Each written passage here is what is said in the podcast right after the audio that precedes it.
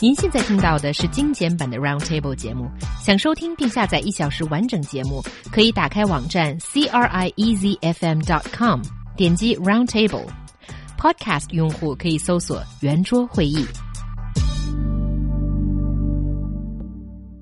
Divorce rate in China kept rising for the past decade. Statistics show that extramarital affair is the main cause, as it's spotted in 74.6% of divorce cases. 60% of the people surveyed have been cheated on by their spouse, either physically or mentally. And extramarital affairs caused by social network apps such as WeChat and Momo have increased by 20%. 根据民政部的数据显示，中国的离婚率已经连续十年上升。 生，在导致离婚的婚变诱因中，第三者插足占百分之七十四点六，位居第一。百分之六十以上的人遭遇过不同程度的身体出轨或精神出轨，而微信、陌陌等交友神器引发的婚外情案例增加了百分之二十。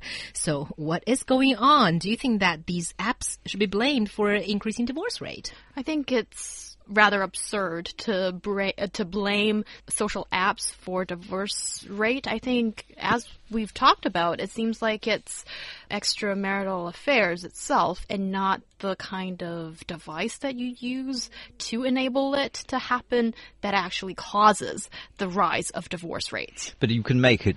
You know, the thing is that they do make it easier, perhaps. There's a thing on WeChat, isn't there, that where you can see who's in your vicinity or something.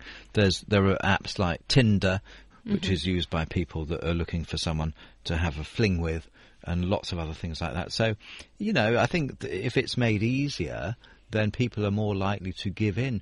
We're only human, you know, and uh, people can be sometimes quite weak-willed, can't they? So, you know, if it's easier for them, maybe they're more likely to engage in this sort of thing. Yeah, I think um, you're probably right in the sense that, yes, these social platforms have exacerbated the problem, but I don't think it is the cause of it, so to no, speak. No, because if you think about it, if you imagine someone in an unhappy marriage, 15 years ago, for example, you know, um, if they suddenly they're sitting at home uh, one night and they think, oh, you know, I might, I wish I could be with someone else.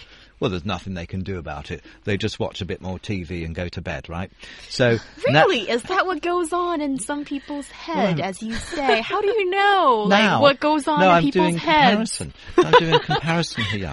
Now, now they can just get their mobile phone, their smartphone, and find an app and find someone to go and have a fling with. So clearly, if you make things easier for someone, then um, it's more likely that they'll do it. But, it? also, but it's not. It's not addressing the underlying because mm -hmm. which is people who are unhappy in their marriage for some reason. Yeah, I, I still think it's people that make these decisions. It's not the apps well, that are saying, "Hi, yeah. come, you know, can, use can me and find uh, someone to to." to can I just on, say this know? is this is exactly the same thing that the American gun lobby advocates say whenever there's one of these mass shootings. Mm -hmm. The gun lobby people they say right. it's not guns that kill people, it's people that kill people, and and I always think, yeah but you know, uh, automatic, uh, semi-automatic uh, rifle or something, you know, you can kill a lot of people in a very short space of time, mm. compared with the old-fashioned means where it would be much harder to kill that number of people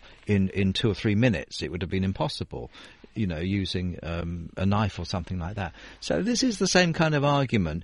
Actually, it's, it's, it's, quite a different kind of argument, very different in scale or severity. At true, least. yeah.